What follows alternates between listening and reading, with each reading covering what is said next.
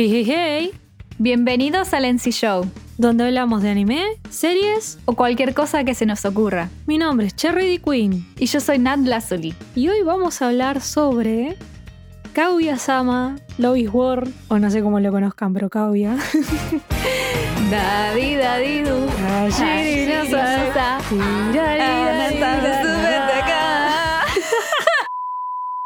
Creo que es como re inesperado, porque creo que nunca hablamos de Kaguya.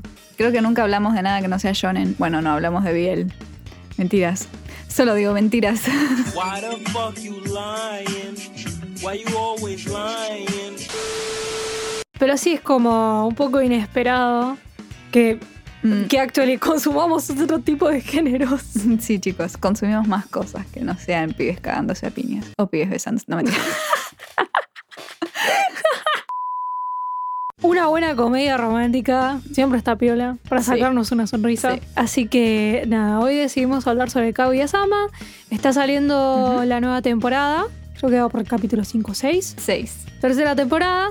Y bueno, Sí. fue un anime que nos gustó mucho en su momento. Y como ahora está saliendo, dijimos, bueno, pues hagamos un programa de Kaguya. Uh, así que nada, Nat, te dejo con la intro. Bueno, como ya dijo Cherry, la serie se llama Kaguya-sama Love is War. O sea, tiene un nombre mucho más largo que no pienso pronunciar porque es muy largo. Es difícil. Pero bueno, Kaguya es un manga escrito e ilustrado por Aka Akasaka. Qué nombre, man, qué nombre. que lleva saliendo desde el 19 de mayo del 2015. Comenzó socialización ese día en la Miracle Jump de Shueisha y después se transfirió a otra revista que se llama la Shukan Young Jump en marzo del 2016. Y bueno, y hasta ahora tiene 25 volúmenes recopilados y eso. Cabe decir que las dos revistas son Seinen, Ujú. No es shonen ni shoujo. Pero bueno, ya nos meteremos en eso. Bueno, ¿de qué trata Kaguya? ¿De qué trata Kaguya? Bueno, Mira, se puede resumir en el título largo que no querés leer. Lo leo yo. Kaguya-sama Claro. quiere que se le confiesen la guerra del amor y el intelecto entre dos genios. listo, chicos. Cerró acá el capítulo. Adiós. Bueno, la historia trata sobre los dos personajes principales que son Miyuki Shirogane y Kaguya Shinomiya. Los dos son estudiantes de la academia Shuchin. Shuchin, sí, lo dije bien. Eh, sí. Chichu. sí, qué sé yo. Sí, sí, bueno, listo. El colegio. Sí, bueno, su colegio de élite exactamente. Bueno, Shirogane es el presidente del consejo estudiantil del colegio y Kaguya es la vicepresidente.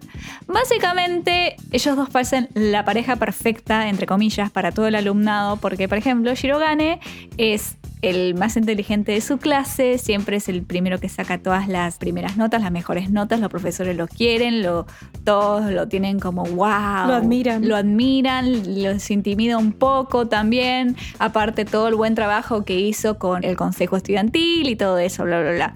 Y Kaguya es la hija de una familia súper rica con un montón de poder en Japón. Y obviamente la chica es una genio en todo lo que hace, hace todo bien, es hermosa, es, es, es, es Es una máquina. la figurita perfecta. Claro, es la figurita perfecta de la rica. Y bueno, ellos dos empiezan a trabajar juntos en el consejo estudiantil y de a poquito se empiezan a gustar, que al principio no lo quieren aceptar ninguno de los dos. Los dos personajes son tan orgullosos, justamente por eso, love is war, el amor es guerra. Básicamente empiezan a pelearse a ver quién hace que el otro se confiese primero, lo cual es un poco ridículo, porque es como que no se quieren aceptar que se gustan, pero al mismo tiempo dice, quiero que se me confiese. Es como raro. Es como que Eh. parte de la premisa de que el que se confiesa primero pierde, porque. Claro, es como que va a quedar como inferior Alguna al cosa otro, ¿no? así. Como, ah, vos te rendiste antes. Oh, kawaii, koto. está bien, aceptar. Claro. Oh, Kawaii, yatsuda. Tenemos que decirlo todo el tiempo en el programa. por favor. Y bueno, bueno, nada. La historia ronda entre ellos, su historia en el consejo estudiantil y cómo ellos van haciendo múltiples esquemas para ver hacer si- que el otro se confiese.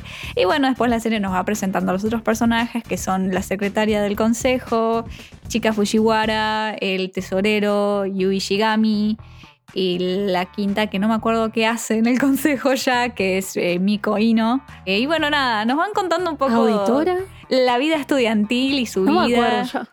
No me acuerdo qué hace Ino, man. Pero bueno, Ino. Es algo relacionado con la plata igual que Shigami. Sí, puede ser. Pero bueno, nada, básicamente ese es el argumento general de Kaguya. Eh, yo me cansé de hablar, hable vos. Bueno, hablo yo. Vamos a hablar un poco del género porque la verdad que no es una cosa que decir sí es tal cosa. No. No. Empezamos porque la demografía es Seinen, eso ya como que nos saca un poco de onda, porque si uno lo ve así muy a simple vista, decimos, bueno, esto es una comedia romántica, ¿con qué asociamos normalmente una comedia romántica? Con un shoujo. No es el caso, no es demografía shoujo. Entonces, ¿por qué no es demografía shoujo? Porque toca temas más serios que normalmente en un shoujo que está más enfocado en niños y adolescentes, mujeres, normalmente uno no tocaría esos temas porque interviene un poco el tema de la sexualidad, las aspiraciones vocacionales, sus experiencias. Uy, no me digas, no me la cuentes. No, ¿Qué pasó? el Zoom me está diciendo que tengo 10 minutos nada más. ¿Cuándo pasó esto nunca? No. No.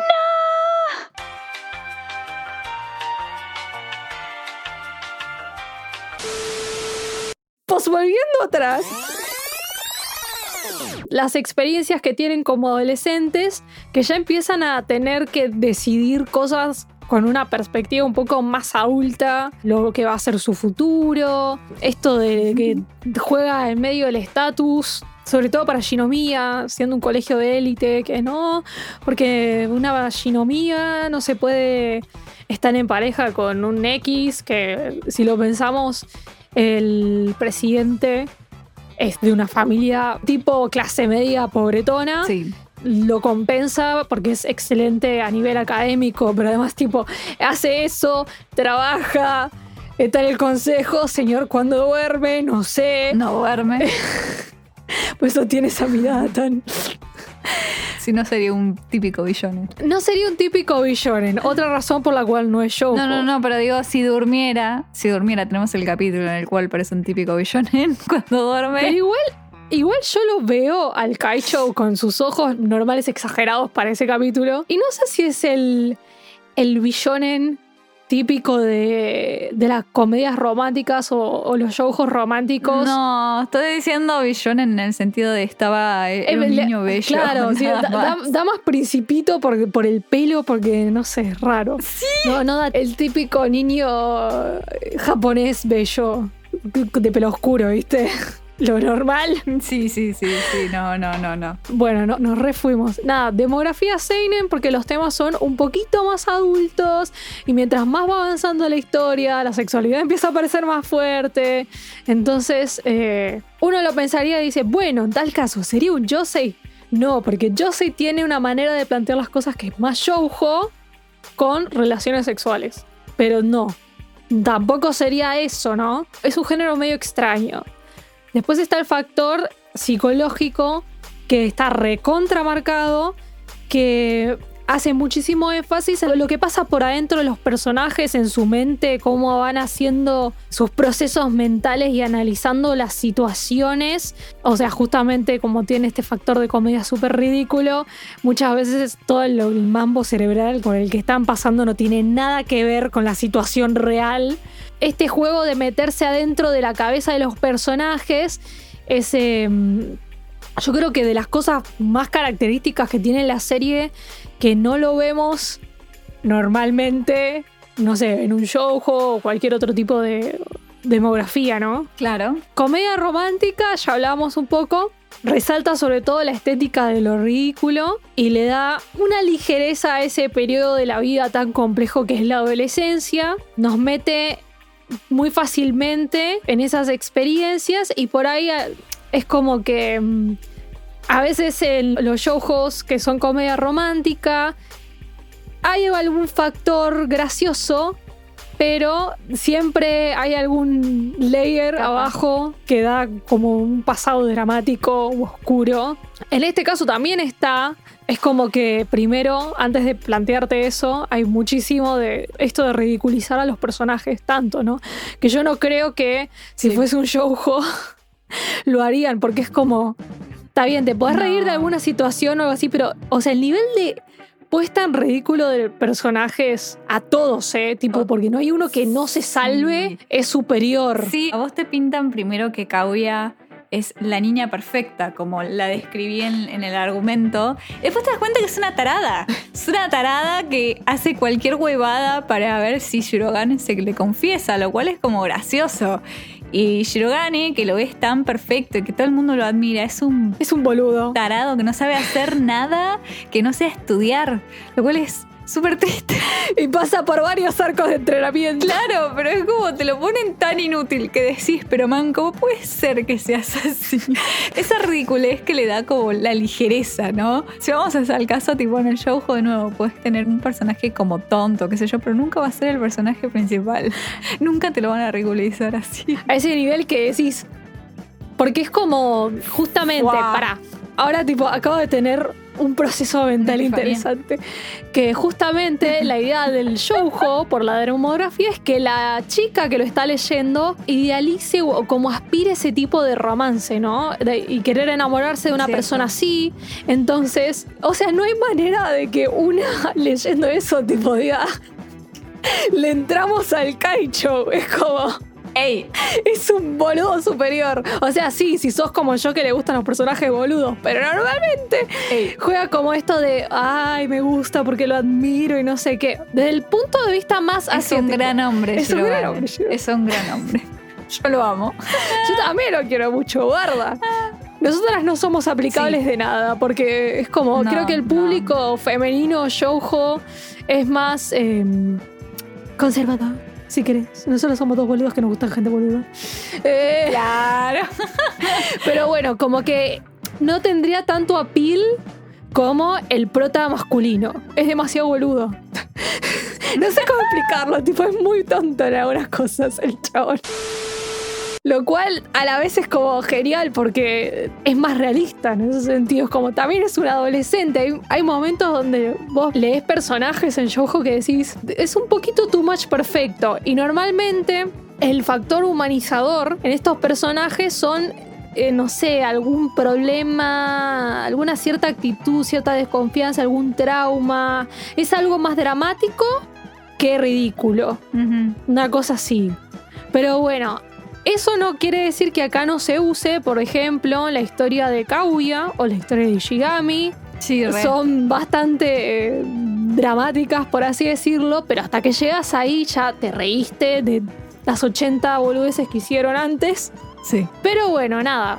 La manera en la que navegan el estar enamorado y cómo accionan ante las personas que le gustan es rara. Sí. No es la típica comedia romántica. Es como mucho más rara porque son personajes que son bastante complejos. Sí. Eh, ahora vendría Slice of Life y te lo dejo a ti. Oh, ok. Bueno, el siguiente género al cual corresponde Kaguya sería el Slice of Life, como podemos intuir en algún punto. El Slice of Life suelen ser los géneros que hablan sobre los eventos de la vida cotidiana. Podría ser estudiantil o podrían ser otras cosas, pero comúnmente es estudiantil. Y básicamente es lo que vemos en Kaguya, ¿no? Del capítulo 1 hasta donde sea es el día a día de los personajes en el colegio, viviendo experiencias distintas, pasando por distintos eventos. A ¿no? new Que- evento. Claro, claro. New evento. Y te tira el narrador. Es buenísimo. Kaguya no Shori. y bueno, nada, o sea, nosotros vemos, bueno, que tal día hacen esta cosa, otro día, por ejemplo, tienen que cantar el, el himno del colegio, en otro tienen el festival de deportes, o sea, realmente es el día a día de ellos en el colegio. Y vemos cómo los chicos pasan de finales de su primer año en el consejo estudiantil al segundo. Nada, el Slice of Life es el general. Pero bueno, obviamente carga mucho más el peso de esto de que hablaba Cherry sobre la demografía Seinen y el psicológico de introspección de cada personaje. O sea, va, va más ahí, pero bueno, es como todo un- una mezcla de todos estos géneros que hacen a Kaguya. Por eso no podemos decir tipo, sí es un shoujo, sí es esto, sí es el otro, porque es un montón de cosas. Que eso es lo que la hace rica la serie, o sea, la hace interesante. No es simplemente ver cómo Kaguya y Shirogane intentan enamorarse. No es eso. O cómo es la historia de Kaguya enamorándose, o cómo es la historia de Shirogane enamorándose. Va mucho más allá. Mm. Pasan muchas otras cosas en el medio.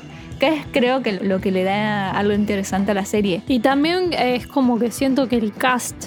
Perdón, siempre voy volviendo a Yojo. Es como. No puedo no comparar. El cast que está alrededor de la pareja principal está tan desarrollado como la pareja principal. La serie posta se toma el tiempo para que todos los secundarios que están dentro del consejo estudiantil y se introduce alguno más que también está por afuera del consejo, te lo va a introducir y lo vas a ir conociendo más y más y más y más y más. No son personajes que están ahí porque, bueno, tengo que ayudar al desarrollo de tal situación para que mi personaje principal... No. O sea, la verdad que todos los personajes tienen mucha profundidad. Sí, re. Y una cosa del Slice of Life es que esta idea de eventos del día a día te da como una sensación casi de como bueno, la batalla del día de hoy es esta situación y te la narran y es como eso puede ser por ahí un tercio de capítulo y cierra en sí misma esa situación. Sí. Y volvemos, nueva situación y así y es como, Sí. o sea, te da como una sensación de tirita cómica Sí, re. a nivel estructura y por ahí un capítulo se compone de dos o tres de esos. No sé, igual el manga yo sé que es manga manga, ¿no? Sí, es manga manga, o sea, tiene como esa sensación de que fuesen como situaciones pequeñas de tira cómica, pero lo que sucede es que cuando uno ve una serie que normalmente es adaptada de mm, un manga semanal que es adaptado a serie, normalmente utilizan alrededor de tres capítulos de manga por capítulo de anime. Entonces, lo que nosotros vemos, como los capítulos de Kaguya en el manga cierran en sí mismos, por eso cada capítulo del anime tiene como tres historias distintas, o dos, si es un poco más larga. Eh, Va por eso, que los capítulos de manga cierran en sí mismos cada semana, algunos, no todos. Y esta estructura que tiene con el narrador, Mm, creo que también hace que se marque muchísimo eso, ¿no? No es muy usual que haya narradores. En el anime, un narrador no es tan usual, ¿no? Narradores estoy más acostumbrada a ver en Shonen, ponele. sí. Un narrador en una comedia romántica es medio raro y además el narrador Aparte es un... su propio personaje. Exacto, es un propio personaje y es un factor cómico Sí. que justamente juega a amplificar lo cómico, ¿no? O sea, es un factor principal para exagerar una situación más de lo que ya está, que bastante, ¿no? Sí. Sí, re. Pero bueno, acá como intentando explicar ciertos aspectos de la serie, ¿no? Para tener una idea de, bueno, este género que es una mezcla de cosas muy interesante. Creo que lo que podríamos decir en, en general de la historia de Kaguya es que es una historia atípica. Sí, En general. O sea, ¿por qué no? Y es justamente esto que hablábamos, de la aplicación de lo ridículo. ¿Cómo aplica estas ridiculeces a esta historia que en realidad eh, de trasfondo tiene bastante seriedad? O sea, la vida de Kaguya es como súper triste y súper interesante que todavía en el anime todavía no se tocó mucho, en el manga se explaya mucho más, pero lo vemos por ejemplo un poco con la historia de Ishigami, que eso ya está animado, que es bastante fuerte, ¿no? Sí, Todo lo que sí, le total. pasa, la situación por la cual él tiene que defender a esta chica que simplemente había sido buena con él. Pero bueno, le agrega un ridículo al personaje que es lo que nosotros queríamos hablar como que agregarle un tipo de efecto a estos personajes que parecen tan perfectitos o tan dentro de un estereotipo que estamos acostumbrados a ver. A ver, aplicarle este factor ridículo hace que sean interesantes, que sean atractivos para nosotros y que también lo humanice. O sea, que no sea simplemente ese personaje perfecto que hace una taradez, sino que realmente te puedas sentir identificado como, sí, puedo ver que este es un ser humano, que es un chico de secundaria que está pasando por esto de enamorarse por primera vez y que es un quilombo y básicamente es ridículo porque las cosas que te pasan son ridículas. O sea, desde ese punto obviamente está exageradísimo, ¿no? Porque nadie va a hacer la pelea que se hace en Kaguya y Shirogane en la vida cuando te enamoras de alguien, pero todas las situaciones que pasan, si vos las ves tipo, de verdad, sin todo el ridículo, son re reales. Ahora que lo pienso, digo, imagínate lo chapa que tendrían que estar, tipo, tendrían que tener un complejo de, Sí. de, de narcisismo intensísimo para ponerse en ese lugar. Tipo, tendrían que ser dos personas ultra narcisistas para que en la vida real pase una cosa como con lo de Kaguya y Shirogane. Pero bueno, Sí, ni, ha- ni hablemos. Pero a ver, hay momentos que son graciosos. O sea, por ejemplo, veamos la situación cuando están viendo la luna. Que Kaguya está toda tipo, ay, sí, todo va a salir bien. Y Shirogane le pulea algo que en realidad estaba tan, tan distraído con otra cosa. Y ella se pone tan nerviosa porque, claro, el chico que le gusta la abrazó y se acostó al lado de él y están viendo las estrellas. O sea, lo tenemos que pensar de un lado lógico. Obviamente te pondrás nervioso, o sea, es re realista esa situación, pero bueno, en el interín de lo que pasa y no, porque Kaguya estaba bueno. Yo ahora haré que el Kaicho se confiese, no, obviamente eso no. pero las reacciones son bastante normales. sobre o todo sea, para, ¿qué te- para lo adolescentes que son. Claro. Y teniendo en cuenta también de que Kaguya es una chica con muy poca experiencia en el campo romántico. Es como bastante pura por nada, cómo fue criada, ¿no? Entonces, claro. esos choques culturales que tiene durante la serie donde ella cree que, no sé, en una revista están hablando de la primera vez y ella decía, sí, Es la prim- primer es el beso". primer beso, ella creía, pero mm, no, no están hablando de esa primera vez, ¿no? Entonces- y ahí te, te demuestra que, que tiene coherencia su personaje y el nivel de lo que sabe por su entorno, ¿no? Pero bueno, íbamos a hacer como una especie de comparación de cómo en los géneros que nosotros estamos más acostumbrados a leer, por ejemplo, el shonen o el shoujo, cómo aplican el tema de lo ridículo y cómo lo hace Kaguya-sama, que es esta mezcla extraña, ¿no? Eh, bueno, por ejemplo, en el shonen hay muchos personajes que uno los ve y dice, ah, este es súper capo, porque la típica, ¿no? Sí. El chabón se lucha contra todos, se la da en la nuca. Y si fuera un personaje así de perfecto, que sea tipo recontra serio y tenga todo el No poder. tiene defectos. No, que no tenga ningún defecto, es como que.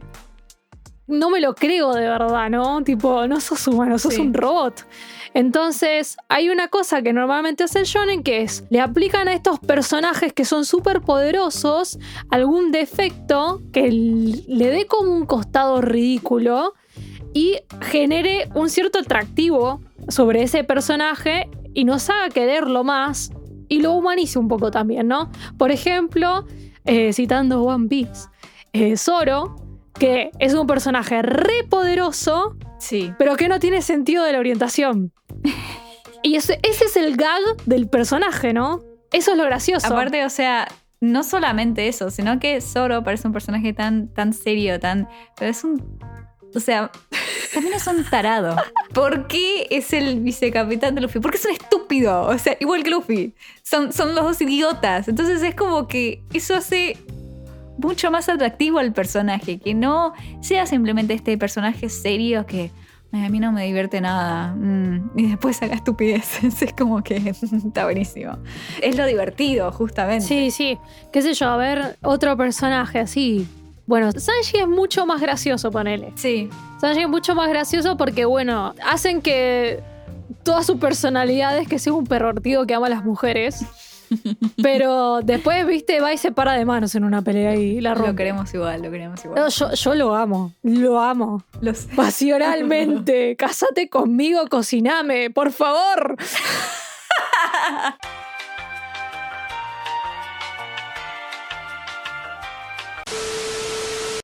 Bueno, ahora empezamos a hablar de nuestros crashes en personajes 2D. no, eh, obviamente, o sea, hay un montón de personajes. Hay un montón de personajes que presentan este tipo de cosas, como deja de reírte. Vos sos la que te está riendo. Eh, deja de reírte. ah. Eh, Yo me callé. bueno, o sea, otros ejemplos, por ejemplo, podría ser, eh, cállate, estoy hablando. Ah, bueno, está resacada. Bueno, Otro ejemplo que podríamos poner de shonens grandes que todo el mundo conoce podría ser Shikamaru, que también es un personaje que es súper inteligente, que siempre fue muy bueno para las estrategias, un montón de cosas, pero le da paja a todo. Básicamente. Todo siempre era muy vago, era como, "Mm, no tengo ganas. Mendoxé. Sí, claro, pero si el pibe se tenía que poner la gorra, hacer la estrategia para salvar al mundo, lo hacía. o sea, son esas cosas que hacen, de nuevo, hacen interesante a los personajes. Y después tenés los personajes que son todo lo contrario, que es lo que hablábamos.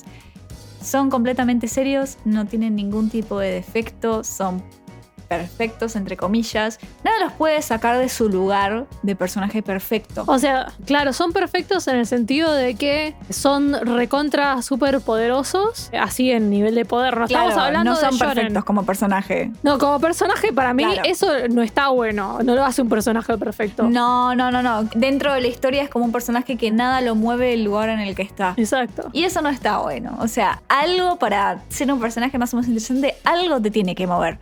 No es que te puedes llevar el mundo por delante y vos seguís con una cara de yo puedo, soy perfecto. Es como. mm, Yo creo que ese, ese era el estereotipo medio de los 80, 90. Te dejo a vos porque vos lo odias. Sí. Es como el estereotipo del personaje principal en los 80, 90 Sí, re. de este personaje súper poderoso que no hay manera de, de derrotarlo y que justamente era la admiración en los chicos, yo supongo, que consumían eso. Y de ese tipo de estereotipo nace un personaje como Yotaro, de Jojo, que para mí es el Jojo menos atractivo de todos y ahora me van a querer matar. Nah. Pero a mí, sinceramente, no me parece un personaje atractivo, ¿ok? No me es atractivo porque no lo siento humano, porque es demasiado. Demasiado perfecto. Le sale todo demasiado bien, siempre está serio, siempre puede con todo. Entonces es como, eh. Ese sería como lo contrario. Pero bueno, estábamos explayándonos en esta idea de que un defecto que le da un factor ridículo a un personaje que es muy, muy capo, le da un lado atractivo y a su vez lo humaniza. Después, cómo trabaja, por ejemplo, el shoujo cómico con el ridículo, ¿no? Vamos a usar de Sí. ejemplo algunas de nuestras series, de nuestras series preferidas, Queridas, como las queremos. queridas y amadas. Como, no sé, Gekan Shoujo, Lovely Complex, Oremonogatari, hay más.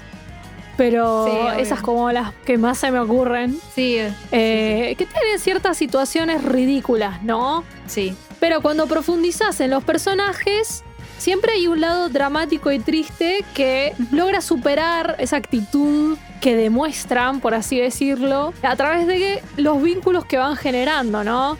Siempre es como, ay, bueno, tal personaje es gracioso, jajaja, pero por adentro esa cosa graciosa lo está haciendo pasarla mal a ese personaje, pero con el poder de la amistad y el amor.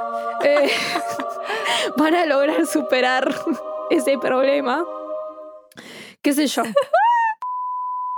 O sea, justo un shoujo como Gekan Shoujo es una serie que trabaja muchísimo en lo ridículo. Mucho, mucho, mucho. Muchísimo. Es más cercano a, A a Kaguya. Kaguya, entre comillas, más que por ejemplo Lovely Complex, que Cherry dio el ejemplo, que Lovely Complex, o sea, lo gracioso es que ella es muy alta y él es muy bajito. Siempre es el, el ridículo de, ay, ellos dos como pareja se veía raro.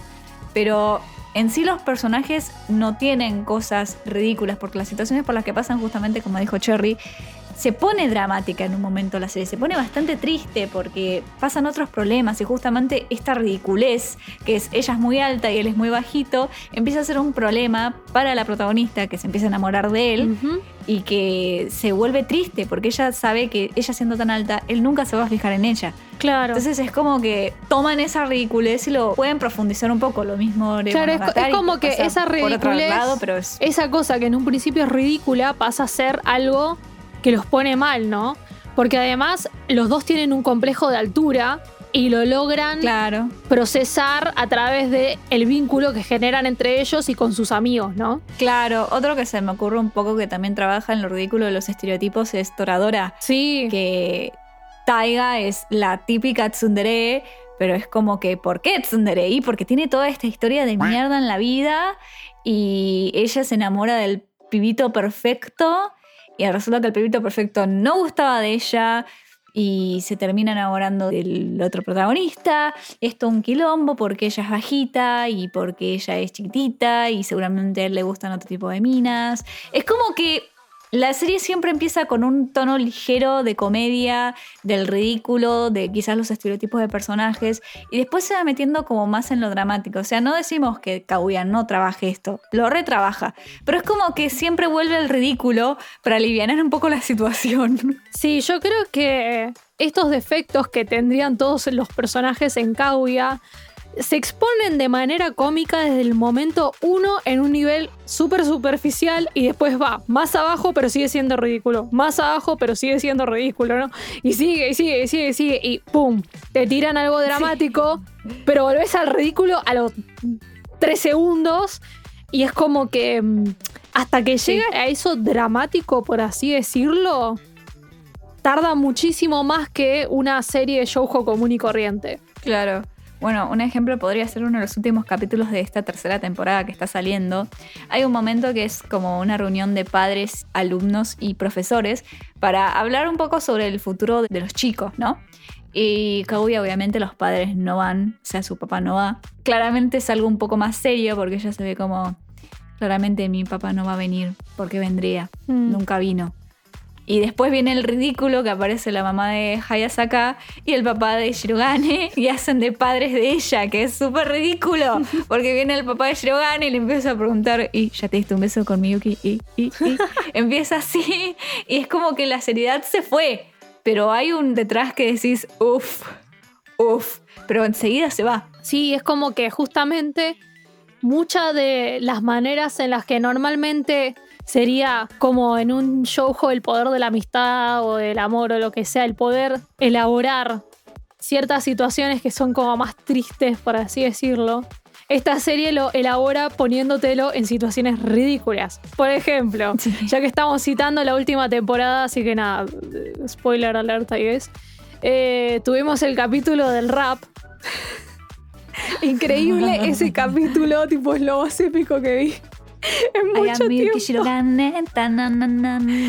Bueno, cuestión que todo esto del rap era para justamente expresarle a Hayasaka que uno no tiene que poner una máscara o fingir ser alguien que no es para gustar gustarle a otras personas o que le gustes a la persona que gusta que, que te gusta. Ahí está que te gusta. Eh. y bueno y cómo se resuelve la cuestión cómo lo elaboran con una batalla de rap completamente ridícula no Es re ridículo. Sí, pero funciona. Funciona. funciona pero bueno la situación esa dramática se resuelve con el poder de la amistad pero a un nivel extremadamente ridículo Sí. No en un- con una conversación más o menos seria, donde terminamos todos con una sensación wholesome en el alma. No, no, no, no, no. Batalla No. de rap. ¿Ok? amamos. Hip hop, hey yo. Hey yo, kaicho, ponkots, no, yeah. Amamos. Oh my god, dale. Ese ending es magnífico.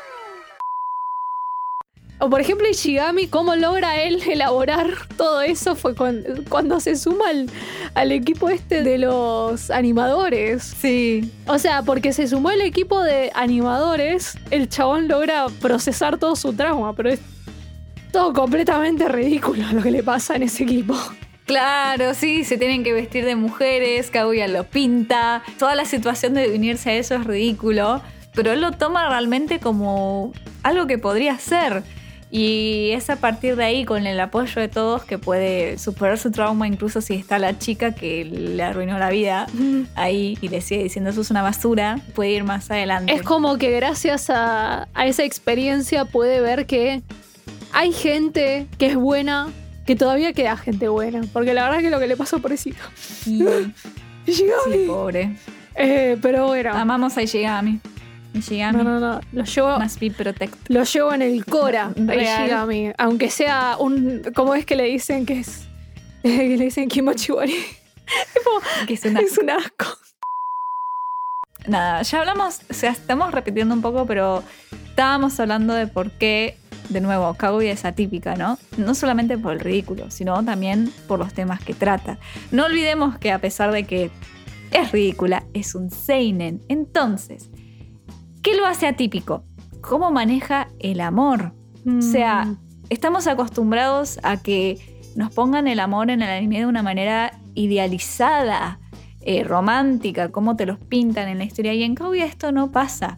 Se ponen en juego cosas mucho más realistas en el mundo de Kaguya, justamente esta diferencia de clases que hay entre Kaguya y Shirogane, por ejemplo, pero pasa también porque los personajes son muy complejos, o sea, de nuevo, son ridículos, pero tienen una historia muy fuerte por detrás, todos. Entonces es como que se nota que los personajes son inseguros, que tienen miedo, que se ponen nerviosos, no es simplemente sonrojos y, ay, qué lindo que senpai. No, va más allá. Va más allá porque se siente como realmente un adolescente enamorándose que no sabe qué hacer con su vida. No sabe qué hacer con su vida porque se está enamorando de una persona con la que tiene que pasar todos los días por alguna razón u otra. Tiene que pasar con esta persona y pasa por, por momentos difíciles. Como Kaguya, que hay varias veces que se deja claro que es como que cuando ya crezca me tengo que dejar de, de estar con estas estupideces porque no es mi lugar. Mm. Yo como hija de la familia Shinomiya tengo que hacer esto. Y esto es simplemente una distracción. O sea, es muchísimo más fuerte. Y justamente es lo divertido porque la carcasa de los personajes son un estereotipo, pero el adentro son mucho más. Sí, son mucho. Son bastante más complejos, ¿no? Son todos, no solamente el Kaguya y Shirogane, sino todos. Sí, sea, no, y además todos. también como que entra, entra también en juego lo sexual. Lo sexual Sí. está bueno cómo lo abordan porque no es. Es bastante realista en el sentido de que por ahí en el shoujo se ve como muy, muy, muy, muy lavado y casi como, viste. Qui- ¿Quién no quiere la cosa? No, como que te lo. mm, Te lo sugieren. Ah, Te lo sugieren, pero nunca te explicitan nada. Después tenés el lado B. Por ahí en el shonen es una sexualización burda, sí. tipo fanservice. Y acá tenemos un poquito de fanservice, pero yo creo que son reacciones muy, muy de pibes adolescentes Naturales. normales. Como, a ver, está bien, no es normal. La típica de tipo, la chica se cae, el pibe se cae encima y termina la frente en medio de las tetas. A ver, esa no es normal, ¿ok? Obvio, pero no pasa. Pero acá, justamente acá no pasa, pero son conscientes del cuerpo femenino, ponele, Sí, re. de ciertas cosas, de una manera que me da tipo, ah, estos pibes tienen 15, 16 años y es normal que lo vivan así. No está exagerado, ¿no? No, no, para nada. Eso me parece que está muy bueno. Sí, aparte tenés personajes como, por ejemplo, es horrible, el personaje no me gusta, pero si lo veo de manera lógica está muy bien. Es la chica que se hace amiga de Ishigami y Shirogane, que es la amiga de los, de los otros dos que se pusieron de novios, y ella le tiene mucha bronca a su amiga Mm. porque está saliendo con el chico que le gusta a ella. O sea, a mí no me gusta el personaje porque me parece una forra, porque debería hablarlo con la amiga, mínimamente. Pero por un lado, que la piba sienta estas cosas y se sienta en como en un lugar molesto y que no haga nada por ningún lado, es bastante de, una pendeja adolescente que tuvo Mm. la mala suerte de gustar de la misma persona que su mejor amiga. Es bastante realista. Bueno, nada. Eh, ¿Quieres decir algo más? Sí. Bueno, esto por ahí de el juego con estereotipos que no son estereotipos. si uno lo piensa, por ejemplo, Kaguya y Shirogane, en un shoujo son la típica historia de la chica rica y el pibe pobre, Sí. o viceversa, ¿no? Pero bueno, digamos que Shirogane lo veo y me- de hecho me hace acordar a cómo se llama este shoujo que tiene como 12 doramas en todo Asia. Voice, Voice over, no. Over Flowers, ese. Voice over Flowers, que tenés la chica que va al colegio de élite, porque nada, se rompió el culo. Sí. Y en el colegio de élite tenés el pibe rico que juega con ella, ¿no? Vamos a darlo vuelta, ¿no? Tenemos a Shirogane, que sería como el pibe que no tiene guita, pero que se rompe para estar en esa escuela, ¿no? Sí. Y destacar y etcétera, etcétera. Pero bueno, esa facción de que el chabón es perfecto porque tiene ese estereotipo de ay, él es perfecto, no sé, estoy... y después no puede ni jugar al vóley, tiene miedo de cometer el ridículo, no sabe cantar. Lo amo. Y todo eso tipo tiene que salir la secretaria Fujiwara a decirle, vení pibe, te voy a entrenar. Y tenemos los arcos de entrenamiento. Literalmente es la mamá polla con su pollito. Es muy gracioso. Bueno, ahí tenemos como que el, el estereotipo se resquebraja y muere. Después tenés a Kaguya que vos decís, ay, es la chica perfecta. Sí, es una tarada. Es alta boluda. Hay un montón de cosas que no sabe porque, nada, no tiene experiencia de vida. Vive encerrada en su casa. Después tenés a Fujiwara que, nada. Fujiwara lo que tiene es que parece una personita re amable y re amorosa para todo el mundo, pero en realidad Exacto. a veces es una forra. tiene actitudes muy egoístas Sí, y re. le gusta hacer trampa. Y si tiene que interrumpir actividades del consejo para jugar un juego y hacer trampa en el juego para ganarla a todos, lo va a hacer. Lo hace, ay, la quiero mucho. Eh, no sé, y Shigami que decís, ay, es el típico chico apático que es medio nerd porque, bueno, nerd, o sea, que le Nerd sale algo muy, muy bien de los números, porque el chabón en eso es como... Y sí, es un y es- pete, le va siempre mal en el colegio. Claro, y el, eh, por por eso, ¿viste? Y es como que justamente siempre la idea de los layers, qué sé yo, no sé. Y no, que vos decís, es la típica chica seria que nada, su familia son jueces y diplomáticos, que es del Consejo de Moral y Ética y no sé qué corcho. Y después la ves que en todas las situaciones se pone re nerviosita. Ay, sí, Y malinterpreta tarada, todo. malinterpreta todo y se pone en ridículo a sí misma también muchas veces. En algún punto yo creo que es muy inteligente la serie cómo maneja estos personajes, ¿no? Sí, Nada, yo creo que es una serie que justamente no es que pase demasiado a nivel historia, se toma mucho, mucho, mucho tiempo para hacer que las relaciones evolucionen, que por ahí sería el foco principal, no sé, en un show el foco principal es que sí, estos pibes pasen de compañeros de clase a noviazgo, ¿no? sí. Este acá se toma muchísimo tiempo para llegar a hacer una cosa así y el, el foco son los personajes Sí, y explorarlos y cómo es su pensamiento, nada. Esto que hablábamos de lo psicológico al principio, ¿no? sí. Y el slice of life. Sí, sí, totalmente. Kaguya es una gran serie. Eh, yo la recomendaría para todo el mundo. La verdad que es muy linda. Cualquiera la puede disfrutar. La verdad que es muy divertida. Aparte, te la ves en un saque porque necesitas más, necesitas más y es muy divertido. Yo la recomiendo para todo el mundo. Que le den una oportunidad y la vean porque la verdad es muy divertida. Sí, totalmente. Me- Eh, Kaguya-sama, recomendada, aprobada por el NC Show. Eh, díganos si la vieron y qué opinan de la serie, qué personaje les gusta. Ya saben que nos pueden encontrar en nuestras redes sociales, arroba NC Show-bajo, en TikTok, Twitter, Instagram. Instagram. Y bueno, comentarios en YouTube. Sarasa Sarasa. Vayan a ver Kaguya. La nueva temporada está muy buena. Eh, Nat, que se leyó el manga, dice que se pone mejor. Se pone mejor y cada vez duele más. Así que prepárense, prepárense. Prepárense para sufrir. Arre. Eh, bueno, quedamos hasta la próxima entonces. Exactamente. Esperamos que haya disfrutado del programa y nos vemos hasta la próxima. Bye bye. Bye.